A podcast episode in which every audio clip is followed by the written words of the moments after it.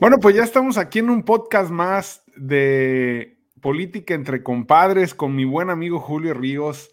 Y bueno, pues tuvimos eh, muy buenos comentarios, Julio, la semana pasada con este podcast. A la gente le está gustando y ojalá que así sigamos. Obviamente que a la gente le guste este podcast. También que nos manden sus comentarios. Queremos que sean parte de este proyecto y bueno, todo lo que nos estén comentando en la semana lo, lo estaremos por supuesto, comentando también aquí. Me da mucho gusto saludarte, Julio. ¿Cómo estás?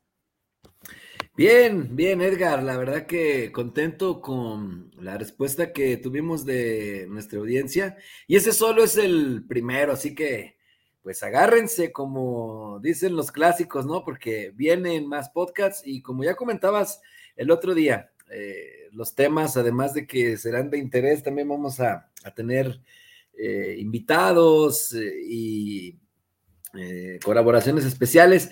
Pero hoy fíjate que lo que llamaba mucho la atención durante la semana, ya ves que yo no había percibido desde hace muchos años una sucesión tan adelantada. Eh, faltan tres años y ya se está discutiendo incluso en el seno, por ejemplo, de Morena, el partido en el poder, eh, si el método de selección va a ser el más adecuado o no. Y digo, ah, caray, veía polemizar a Monreal y a Claudia Sheinbaum por eso en la semana y ah, caray, si faltan tres años y ya se están preocupando por el método de selección del candidato o candidata a la presidencia de la República desde ahorita. Y en este eh, deporte nacional que es el futurismo, que tanto nos gusta a los mexicanos, la verdad, eh, que hay que admitirlo, pues ya están las guerras de encuestas y ya salen personajes que están posicionados, etcétera. Y está bien interesante. En Morena, yo pensaba que esto, pero aparecen por ahí algunos personajes que quizá no se esperaban tanto en el Círculo Rojo, o por ejemplo, está Tatiana Cloutier, que sí era una de las presidenciables, pero aparece en algunos estudios demoscópicos bien ubicada, con una muy buena intención, aunque ya cuando preguntas quién quiere eh, la gente que sea el candidato, pues ya está entre Claudia y entre Marcelo. Eh, que ahí podríamos entrar a discutir los diferentes nichos que están decantándose por uno o por otro. Pero a ver, mi querido Edgar, mejor tú qué opinas, porque yo estoy aquí ya adelantándome, al igual que los, que los analistas que se están adelantando tanto.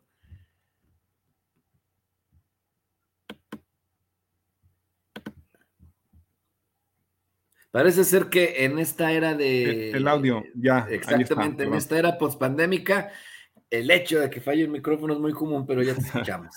Fíjate, Julio, te iba a comentar. Em, esto se junta, esto de la sucesión tan adelantada, de que ya anden todos, ahora sí que como, eh, como locos tratando de posicionarse, y perdón la expresión tan fuerte, pero es la realidad. Estamos viendo que ya todo el mundo placeándose, tratando de posicionarse para el 2024, eh, principalmente en Morena, porque el presidente fue el que de alguna manera puso el disparo en el aire para dar el banderazo de salida como una carrera de caballos, ¿no? O sea, dijo, señores, hay varios perfiles que pueden ser presidentes o presidentas, ¿no? Entonces mencionó algunos y luego en algunos eventos del gobierno federal invita a Claudia Sheinbaum y luego le levanta la mano y luego la señala como eh, muchos interpretaron que era como decir ella es la buena y es la que va a ser la, la candidata.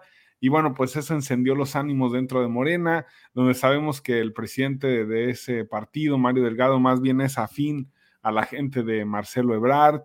Eh, el propio Monreal tiene mayor afinidad con Monreal, pero, pero eh, con Ebrard, pero Monreal quiere ser candidato también. Entonces, están ahí metiendo las presiones y eh, el presidente de alguna manera junta el tema de la sucesión presidencial con la revocación de mandato, porque también en la mañana dijo, si la gente no vota por mí, yo me voy, o sea, yo no me quedo. Eh, recuerdo mucho al principio de su gobierno que se hablaba mucho de la reelección, ¿no? Que iba a cambiar la constitución, como lo han hecho otros países en Latinoamérica, eh, principalmente en eh, Sudamérica, que han cambiado la constitución, pues para poderse reelegir de manera constante. Lo hizo Evo Morales, lo hizo eh, Hugo Chávez y ahora pues sabemos lo que ha pasado con Maduro. em, lo hicieron en Nicaragua, es decir, eh, países que eh, son de izquierda o que, o que han tenido gobiernos de izquierda que han cambiado la constitución, pero no todos. Por ejemplo, en Perú ha gobernado la izquierda y no ha pasado nada. Eh, y, lo mismo ha pasado en otros, en otros países donde, inclusive el, tema de Ecuador, por ejemplo, ¿no? Que Rafael Correa era muy cercano a Hugo Chávez, pero Ecuador resistió la tentación de, de alguna manera, de reelegirlo indefinidamente, ¿no? Entonces, me parece que en México no están las condiciones, Julio, o yo no veo las condiciones para que hubiera una reelección del presidente López Obrador. Popularmente sí podría darse, pero la señal hacia el extranjero sería brutal, sería brutal. Y con la cercanía con Estados Unidos lo veo muy difícil. Tan es así, mi querido Edgar Olivares, que hubo una encuesta que causó polémica, que, fue muy comentada en los corridos políticos de México Elige y presenta a los cinco mejor posicionados de cada partido. Y el personaje, por supuesto, mejor ubicado de Morena es Andrés Manuel López Obrador, con un índice de 60.4. Muchos decían, pues, ¿para qué lo meten si él ya no puede eh, postularse? ¿O será que ahí hay alguna jiribilla? Mira, ¿qué te parece si escuchamos un poquito de contexto en, en una capsulita que, que tenemos preparada, ¿sí? Adelante. Vamos a escuchar. Ok. Ok, mira, pues entonces, ¿qué te parece si nos vamos partido por partido y viendo las posibilidades de cada uno y cuál es tu esbozo? Mira, en Morena, pues ya escuchamos este, los eh, Andrés Manuel López Obrador, Beatriz Gutiérrez eh, Müller, que vuelve a asomarse esa sombra de cuando Fox y Martita, ¿no? De que, el, de que el entonces presidente Vicente Fox eh, tenía la intención de que su esposa Marta Sagún fuera la, candidata presidencial. También a Felipe Calderón le pasó porque pues Margarita Zavala ya fue candidata independiente, aunque declinó a media campaña. Tatiana Cloutier, Marcelo Obrar y Claudia Sheinbaum.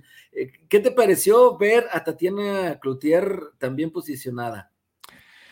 Muy interesante, fíjate, muy interesante porque pues Tatiana Cloutier tiene una marca eh, como política, ¿no? Obviamente. Em, si bien yo no creo que esté tan posicionada por el trabajo que esté haciendo como secretaria de Economía o porque esté, esté en el gabinete, más bien creo que el tema de Tatiana es eh, un poquito de nostalgia por el tema de Manuel Cloutier, de su padre, y también un poquito de eh, que se ve como una mujer líder en el país o una mujer que puede eh, tomar las riendas del país porque pues ella fue la coordinadora de campaña de López Obrador, ella salía a dar las entrevistas con los demás coordinadores de campañas, em, de alguna manera se posicionó. Y otra cosa interesante que, que yo le veo a Tatiana es que no en todos los temas ha estado de acuerdo con, con la 4T o con el propio presidente, pero ha sido muy buena en manejar las diferencias. Es decir, ella no ha sido radical, sino que simplemente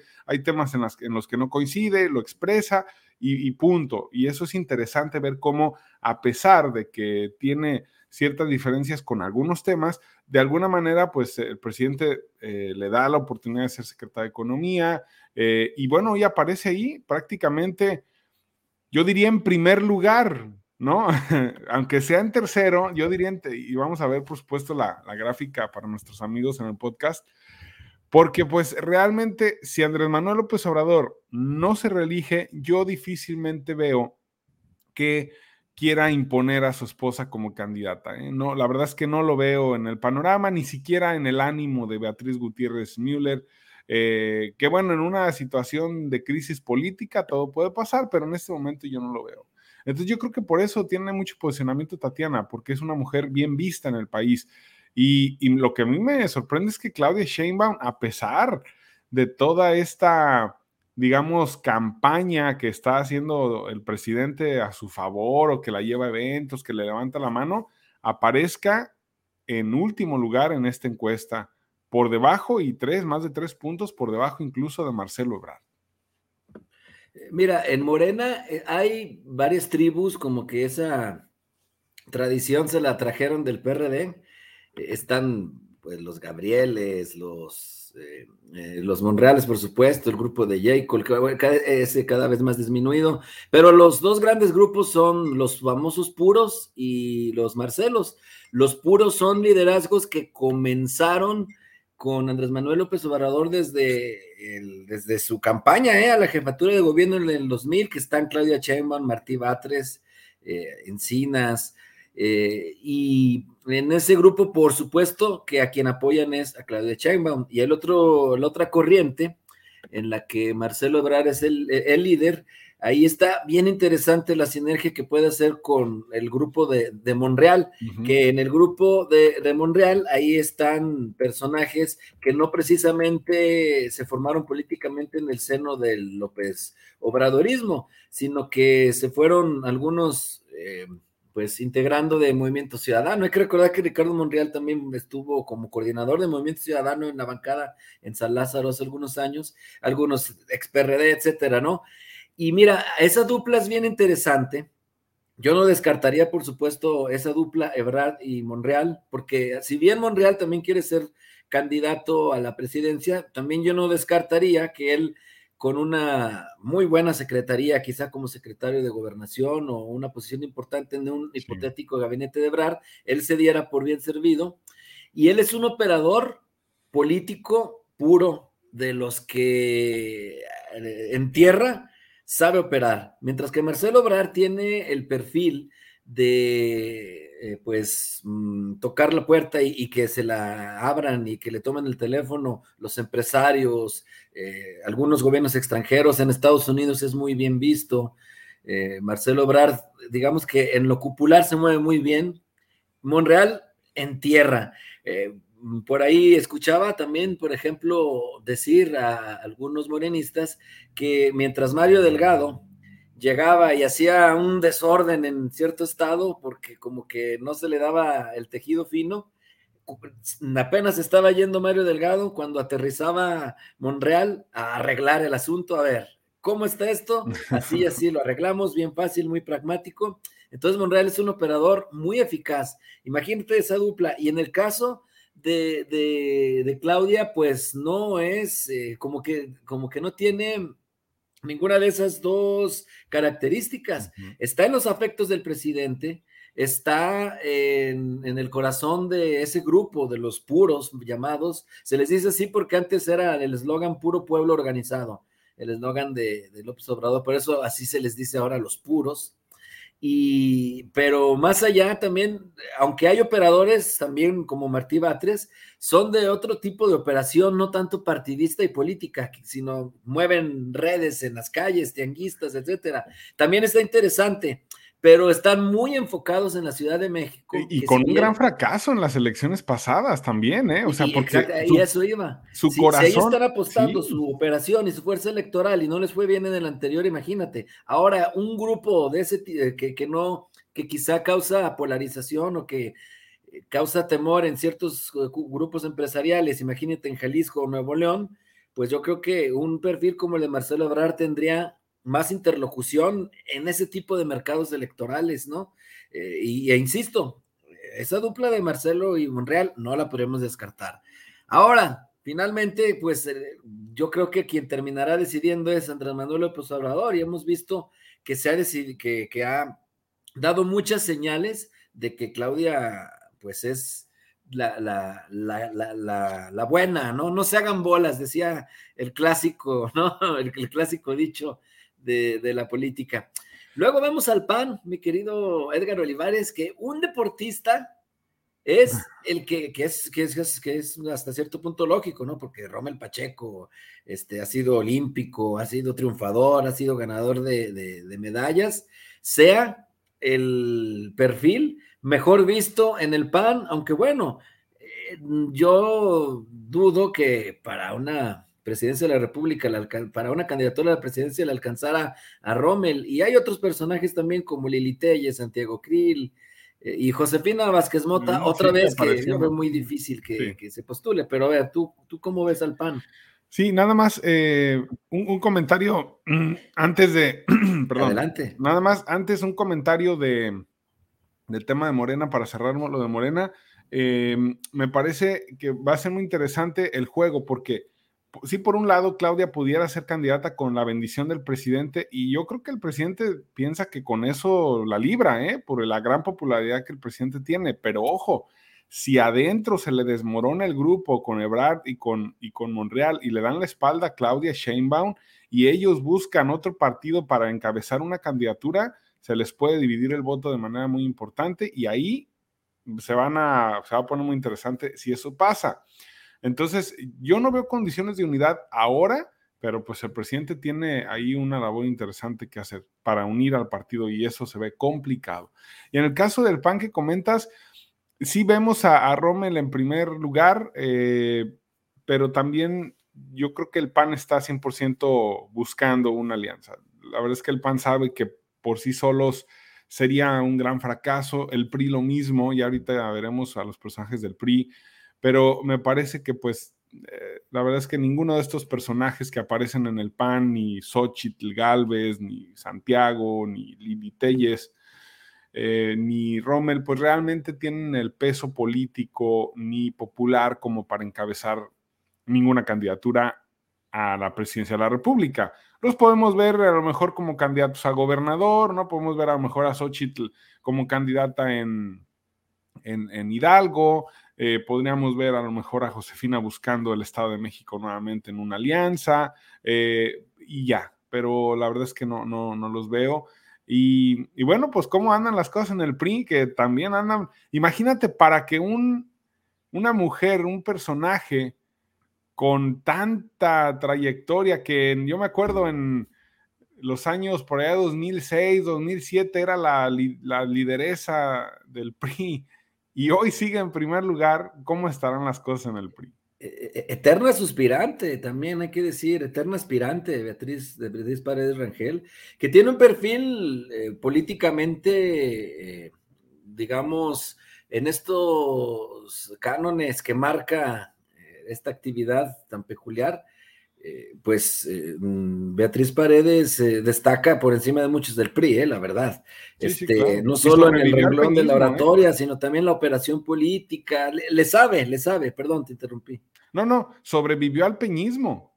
Y eso, haber hecho eso, es muy interesante. Y es bien vista también fuera del PRI, la verdad. Beatriz Paredes, sin embargo, pues mm, para competir con, con Morena, ahorita mm, no hay un personaje ni en el PAN ni en el PRI que pudiera competir por sí solo sin alianza, la verdad que está bien complicado. Y el PAN, o sea, eh, eh, lo platicaba el otro día con algunos eh, colegas. por ejemplo, el PRI ahorita está debatiéndose con el asunto de la reforma eléctrica y eso va a ser fundamental para las posibles alianzas electorales futuras. Pero el PRI al menos tiene cierta justificación si vota a favor o si vota en contra de la, de la, reforma y si termina separándose, porque por ejemplo en el PRI en 15 minutos si le buscan cola a, varios de los legisladores seguramente se las van a encontrar y ahí los van a amagar, al menos tienen esa justificación, pero el PAN no tiene, este, yo no le veo mucha perspectiva eh, para ir por sí solo, es decir, no va a ganar nada con la reforma porque pues ellos no pueden irse para ningún lado, tienen que ser firmes y esto no les va a traer quizá ni para arriba ni para abajo. Entonces, el PAN no le veo perspectiva de crecimiento, pues eso, eso es lo que, lo que me refiero. Tiene un tope, tiene un, un voto, digamos, duro, un voto anti-López Obradorista, sí, claro, pero no hay una manera más allá de crecer y no tiene personajes el PAN. Forzosamente el PAN tendrá que ir en alianza y forzosamente el candidato no tiene que ser panista, porque no hay un panista y tampoco hay un priista si es que el PRI se suma, aunque lo mejor que le puede pasar al PAN es librarse del PRI ahorita con el asunto de la reforma eléctrica, eléctrica y unirse mejor con Movimiento Ciudadano que le trae mejores bonos. Sería mejor vista por un sector que fue en el 2021 reacio a votar por la coalición Va por México eh, ganaría más si el PAN se suma con Movimiento Ciudadano que, con el PRI en ese, en ese nicho, que, insisto, muchos con titubeos y con dudas votaron o mejor no votaron por la alianza PAN-PRI. Y PRD, bueno, que ni siquiera aparece en, las encuestas. Nada más aparecen cuatro, ¿eh? Nada más hay cuatro partidos que, que se ven con personajes de calado que es Morena, el PAN, el PRI y, Movimiento Ciudadano. Y volviendo al otro, entonces yo creo que el PAN tendrá que ir a la alianza y tiene que ser con Movimiento Ciudadano y el candidato tendrá que ser externo, no sea panista o incluso que el candidato sea naranja, porque ahí es donde hay dos o tres mm, personajes que pudieran encajar en una alianza de perspectivas amplias para aglutinar a eso que es llamado ahora como anti-López Obradorismo, que en realidad esa va a ser la, pelea, las dos grandes fuerzas políticas del país, el pro-López Obradorismo y el anti-López Obradorismo, Edgar. Y pues bueno, ahí hablamos ya del PAN y del PRI mezcladito, pero no sé. No, claro, y, ahí va a estar interesante lo que comentábamos la otra semana, el, tema de la reforma puede ser un momento de ruptura. Eh, y bueno, Movimiento Ciudadano es muy interesante lo que está pasando en Movimiento Ciudadano, Julio, porque por supuesto, perdón, por supuesto ya eh, comentábamos en el podcast pasado la relevancia que tiene Luis Donaldo. perdón, ¿sabes qué? Esto lo voy a editar, Julio, ando como con la garganta. Sí, también fíjate que, eh, eh, que, ahorita no, no le grabes. Cuando al principio mencioné eso del pan de, pero se me perdió la idea de que, de que no tenía idea. Y tú ahí como que me perdí un poquito y no aterricé bien la idea. Mejor este, sí, ahí, yo ahí hasta donde digo, evidentemente el pan tendrá que ir en alianza y el, eh, de ahí para adelante sí está mejor. Ok. Sí, porque como que me perdí en la idea, no sé si te fijaste. Sí, sí, no, pero ahí, ahí yo, le, yo le edito para que se va padre.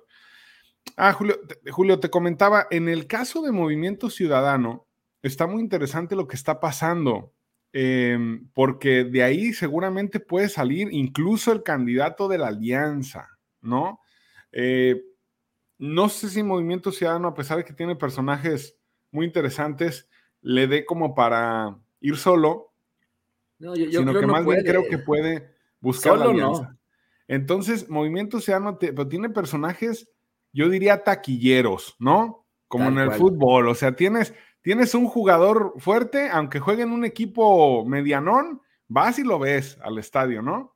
¿Qué es lo que pasa con estos jugadores europeos que se vienen a la MLS Estados Unidos y dices, oye, pues va a jugar Beckham en Los Ángeles, va a jugar eh, Chicharito en Los Ángeles y voy a ir a ver a los, a los partidos por el jugador, ¿no? A lo mejor ni le vas a están como el, el, Milán y el Inter de Milán, viven de su viejo, de sus viejas glorias, pero ya no tienen planteles interesantes y ya no han ganado nada, ¿no? Exactamente. Y Entonces, Movimiento Ciudadano podría ser quizá como, como el París ahorita, ¿no? Que ya trae varias estrellas. Y, cuando antes el París, pues ni en el mapa estaba, ¿no? O sea, a nadie le importaba el fútbol de Francia y hoy, bueno, pues está. Pero bueno, ya no estamos desviando al fútbol, pero eh, la comparación es interesante porque en Movimiento Ciudadano tienes a jugadores en la política muy interesantes como Luis Donaldo Colosio, que ya lo hablábamos, tiene una marca, va a ser alcalde de Monterrey, es alcalde de Monterrey, va a ser muy interesante eh, cómo maneja la política en, Nuevo León.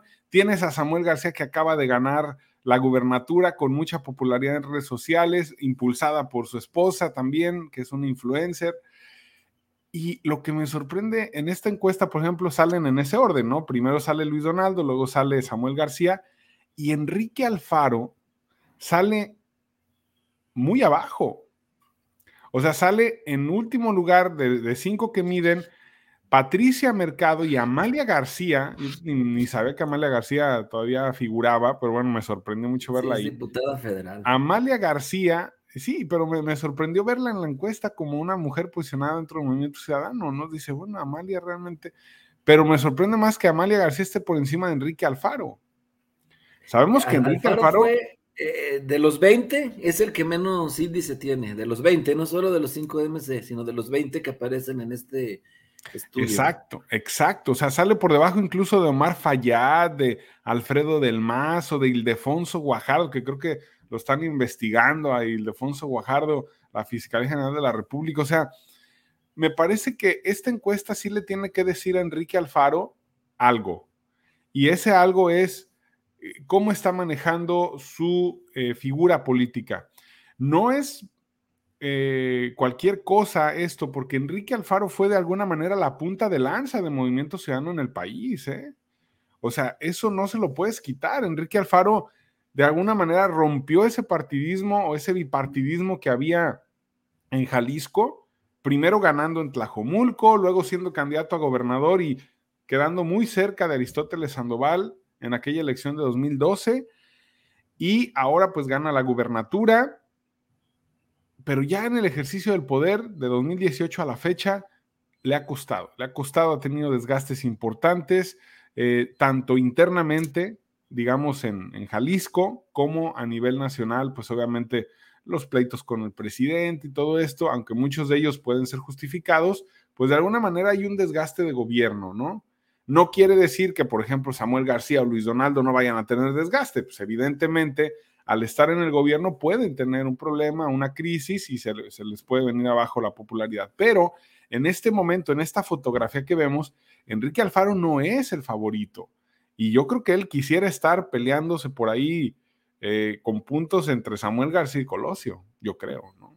Sí, por supuesto. Eh, Enrique Alfaro, un personaje que, comenzó con muy buenos bonos, muy bien visto. Tú recordarás en 2015, 2012, 2015, en esas dos campañas, mm, que, que, yo creo que fue su esplendor, sobre todo 2015, porque arrasaron en la zona metropolitana y con la punta de lanza. Y Enrique Alfaro le alcanzó para incluso jalar la carreta y ganar con dos personajes entonces desconocidos que eran Pablo Lemos en Zapopan, eh, conocido en los círculos rojos, pero no entre los ciudadanos, no era tan popular, y María Elena Limón, por supuesto, que, también, ¿no? La, le jaló esas carretas, él. La Comulco, pues ya venía muy bien trabajado, ¿no? Tanto por él como por Ismael del Toro, ahí nos sorprendió tanto Sebastián.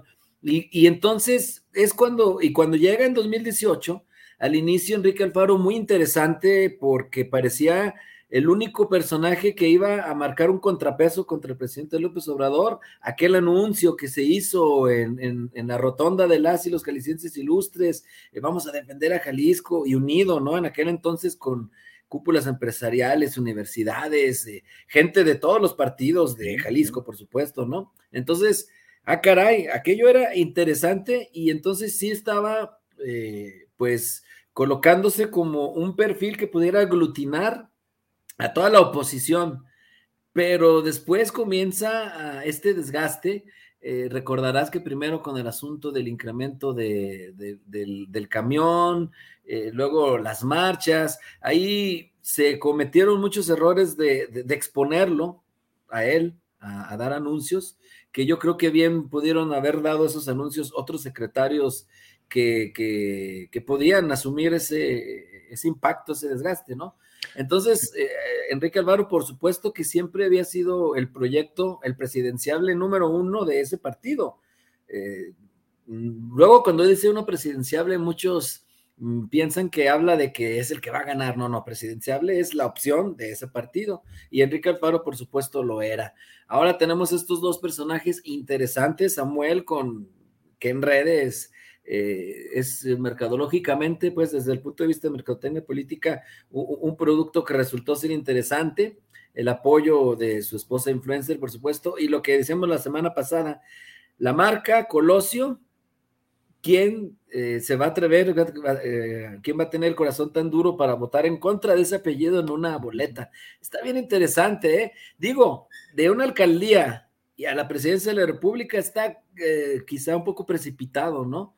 Pero ahí lo que buscan es que su crecimiento natural es que después de la alcaldía sea gobernador, por supuesto, pero ahí con estos niveles que estamos viendo de, aprobación de, este joven, eh, hijo de, quien yo creo ha sido el último político, pues querido y recordado con cariño en México, imagínate, ¿no? Tienen una gran opción ahí.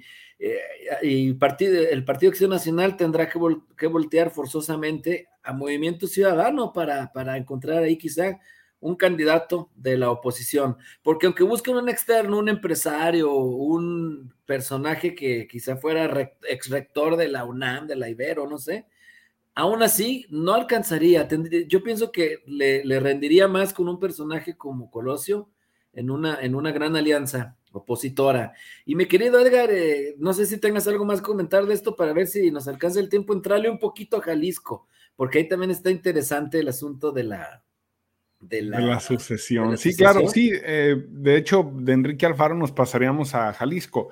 También, ¿cuál es la situación? De alguna manera, comentabas que Enrique Alfaro, pues, impulsó a Pablo Lemus en, en Zapopan, pero pues Pablo Lemus ya formó un equipo por su cuenta, se empoderó, se posicionó muy bien, ganó Guadalajara, su delfín ganó en Zapopan, que es el empresario Juan José Frangé, y hoy pues es el candidato natural para 2024 para ser candidato a gobernador por Movimiento Ciudadano y eso pues nos da también el análisis de qué va a pasar con Morena, que para mi gusto sería el único partido que pudiera en su momento competirle a Movimiento Ciudadano.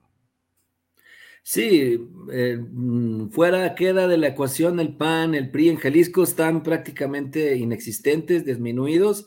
Eh, Lemus, sin duda, es el, no, no se necesita un doctorado en ciencia política para saber que es el mejor posicionado en Movimiento Ciudadano y el que va en caballo de Hacienda. Y fíjate, yo veo muchas similitudes con otros eh, tiempos históricos en Jalisco, y lo platicaba el otro día con unos colegas.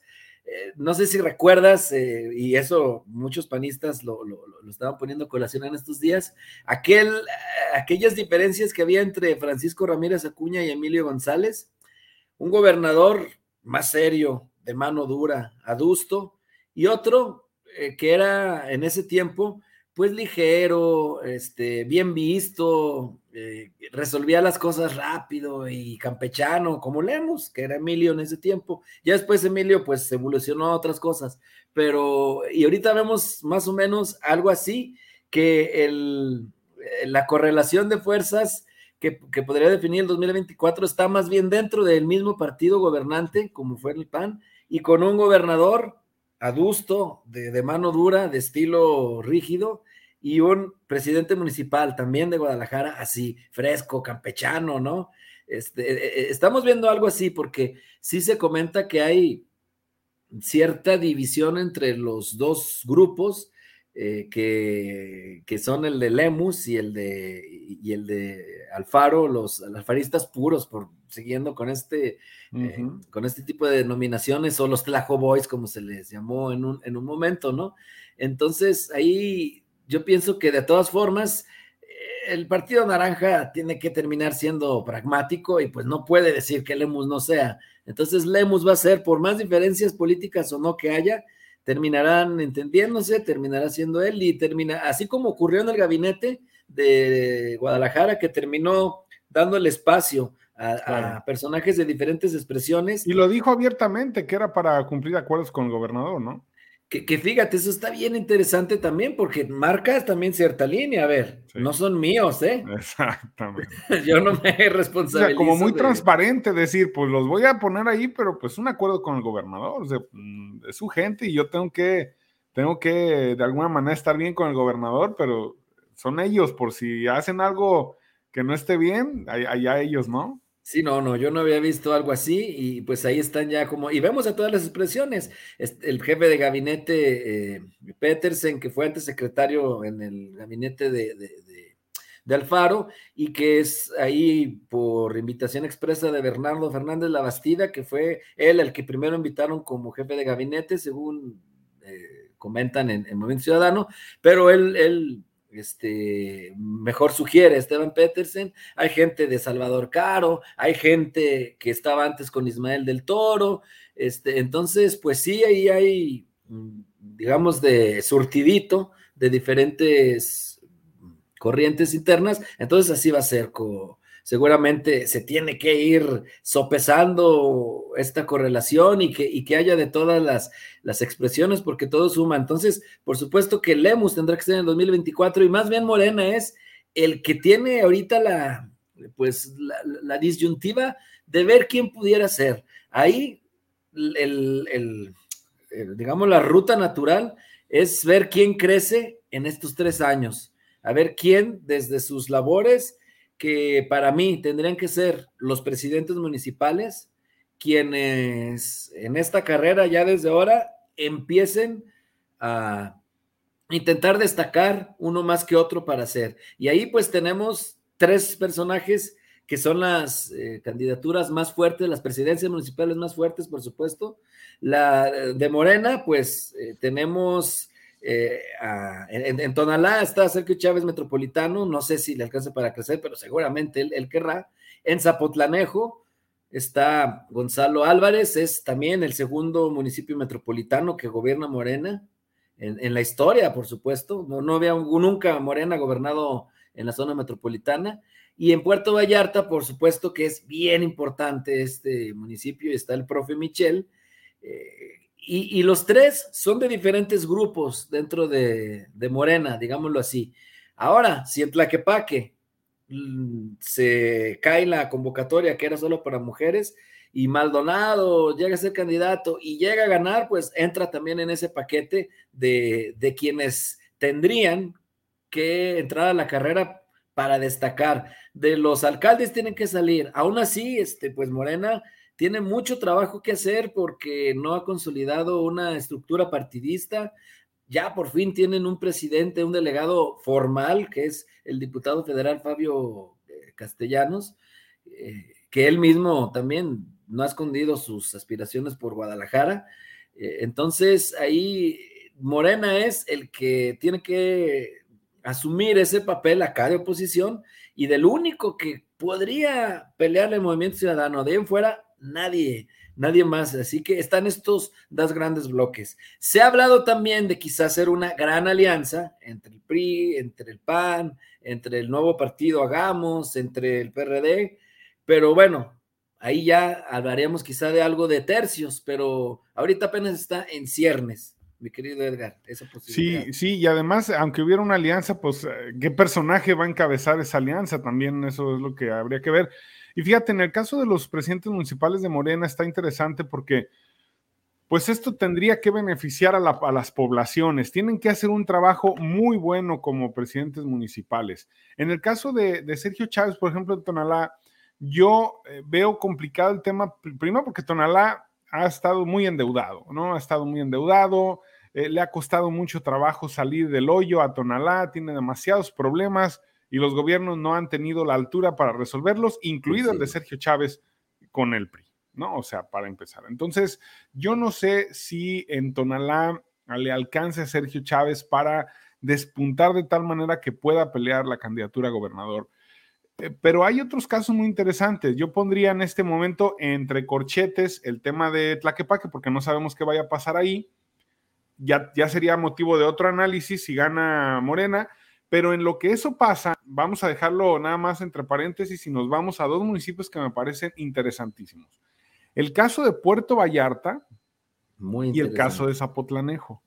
Puerto Vallarta, pues porque el personaje que, gobierna en Puerto Vallarta es un profesor bien visto, es un hombre que eh, tú ya lo has platicado, ya alguna vez contaremos su historia, no era muy querido en el PAN y el presidente López Obrador lo invitó a que fuera parte de Morena y tiene el puerto una gran oportunidad de seguir creciendo con recursos federales, es un destino turístico, puede jalar recursos de, turismo y puede hacer cosas muy interesantes Vallarta para posicionarse. Eh, el tema de la seguridad es un tema complicado que si logran eh, de alguna manera controlarlo, me parece que el, alcalde de Vallarta se va, se va a posicionar bien el profe Michel.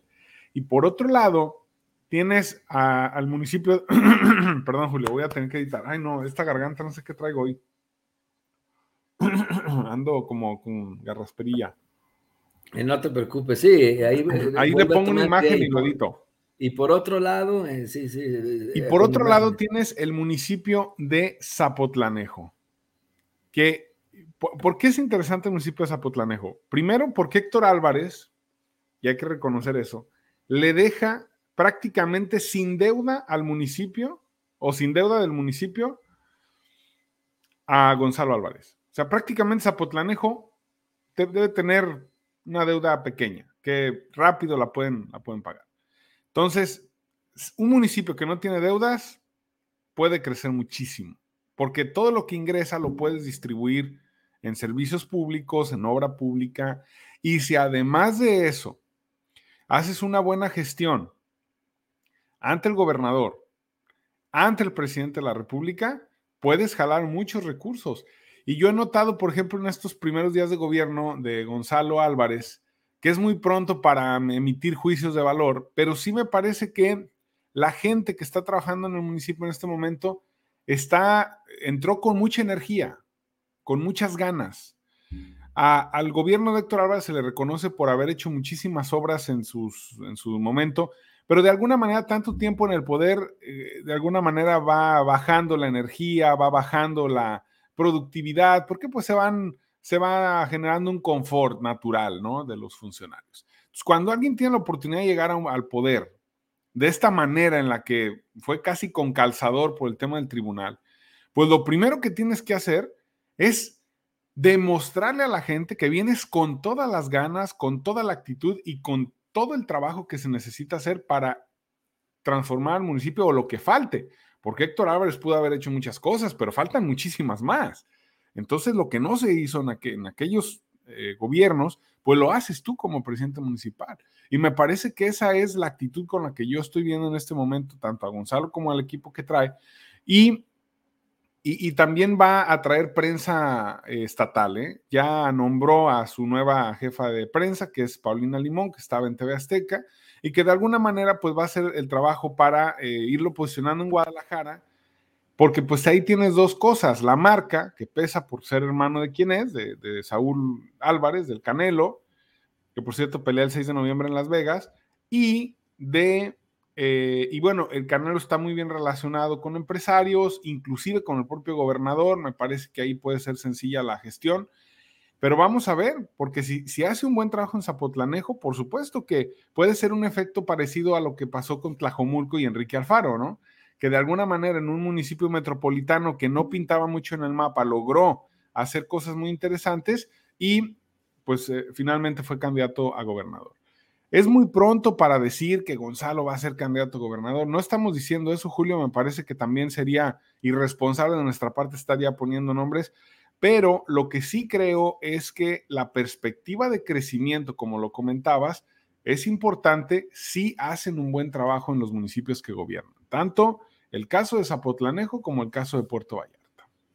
Estoy totalmente de acuerdo. Eh, Tonalá tiene muchos problemas, complicadísimo arreglarlo, pero Zapotlanejo y Puerto Vallarta son municipios, digamos, más nobles, donde puedes hacer muchas cosas que lucen, ajustes que quizá eh, son pequeños a comparación de municipios muy problemáticos. Eh, entonces, eh, estos dos personajes, el profe Michel y Gonzalo Álvarez Barragán, sin duda, tienen una perspectiva de crecimiento, un gran potencial, así, así dejémoslo, ¿no? Es decir, derivado del trabajo que realicen, si es un buen trabajo, pueden pensar en otras cosas en, 2024, eso sin duda, para dejarlo, digamos, en términos más eh, sensatos, ¿no?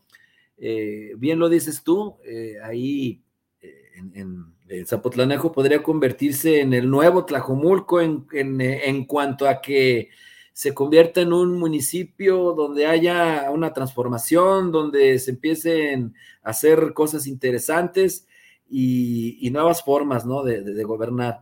Y Puerto Vallarta, pues eh, ya es consolidado, ya es grande, pero por supuesto que ahí hay eh, un gran potencial el, ser turístico te, abre una perspectiva para jalar recursos, para jalar programas, y yo creo que ahí va a estar la lupa de, Morena, va a estar bien interesante. Y más ahora que ya se está recuperando el turismo eh, por la pandemia, que ya la vacunación en Estados Unidos va muy, muy bien, eh, que los casos están bajando en este momento en Estados Unidos, yo creo que en Vallarta va a haber un invierno tanto de turistas de Estados Unidos como de Canadá muy, muy bueno, muy bueno.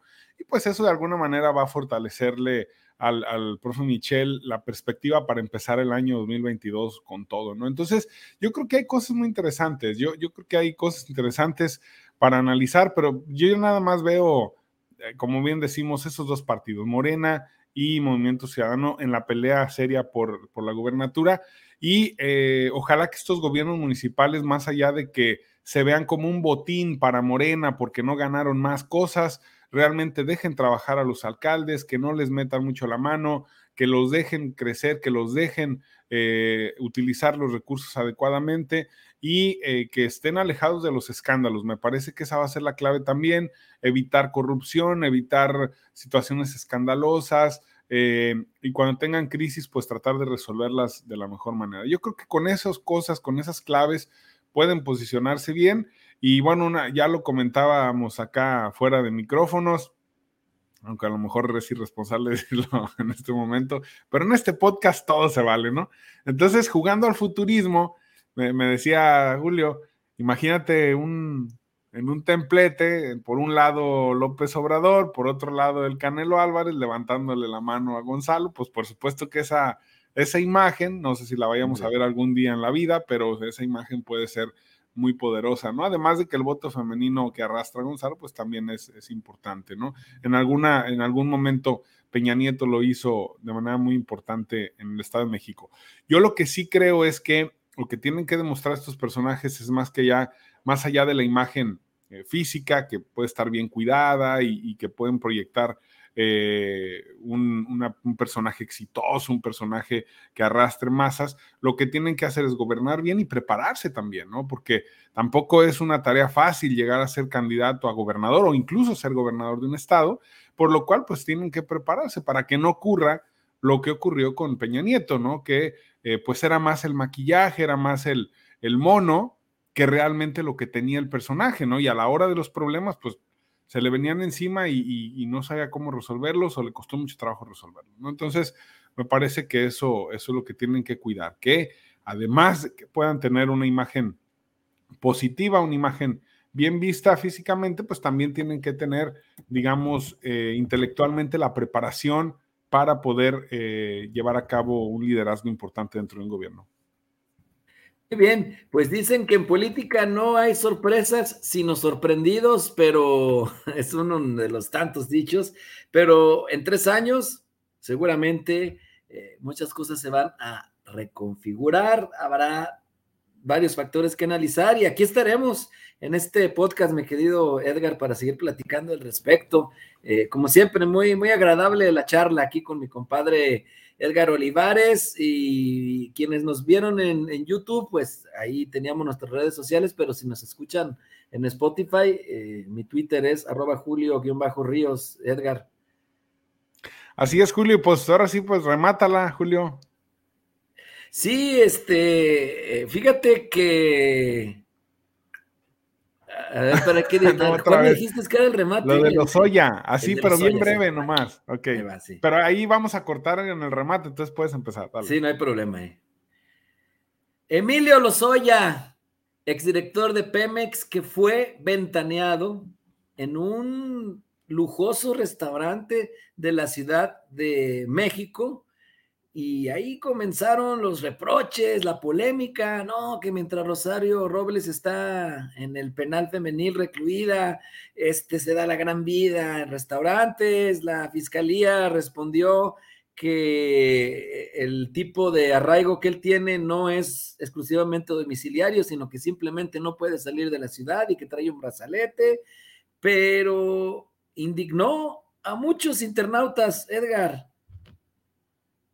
Sí, pues no es para menos, ¿no? No es para menos porque pues obviamente, aunque él cooperó con la fiscalía, pues de alguna manera fue cómplice de todo el tema de Odebrecht, de toda la corrupción, de que recibió 10 millones de dólares para la campaña de, eh, de Peña Nieto, de que sobornaron a diputados para eh, votar a favor de la reforma energética.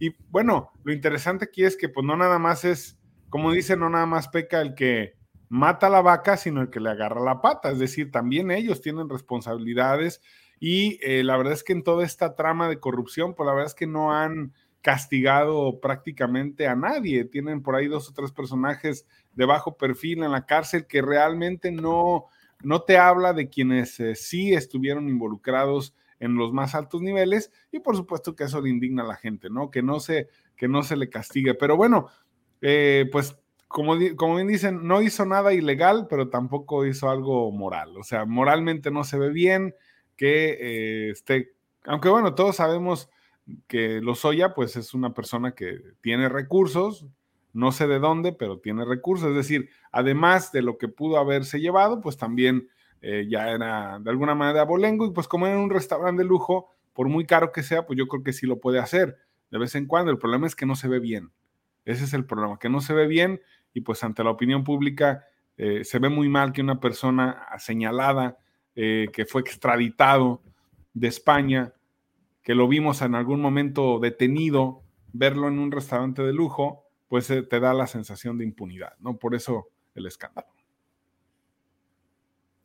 Polémico por donde se le vea, luego de que estas fotografías fueron difundidas por la periodista Lourdes Mendoza, mm, diferentes cuestionamientos, ¿no? Es decir, cómo eh, sin recato este personaje, independientemente de cuál sea el tipo de raigo, se placea públicamente en este tipo de, restaurantes, es cuando uno dice, ah, caray, tiene un blindaje o tiene protección o es parte de ese acuerdo que muchos decían entre López Obrador y Peña para que no se tocaran. Y sobre todo en un tema que fue eh, paradigmático en la campaña del hoy presidente, que era el combate a la corrupción, como que ver al, personaje ahí es eh, incómodo, ¿no? Para, esta, para este tipo de, narrativa. Pero seguro eh, seguirá dando de qué hablar. Insistimos, este tema, no solo de los Ollas, sino de todas las investigaciones. Así que estaremos aquí la próxima semana, si las cosas así lo permiten, mi querido Edgar. Así es, Julio, un placer. Y pues que la gente que se suscriba a nuestro canal de YouTube Rumbo MX y que nos hagan sus comentarios. Aquí estaremos para ustedes. Aquí estaremos y nos vemos y nos escuchamos en la próxima.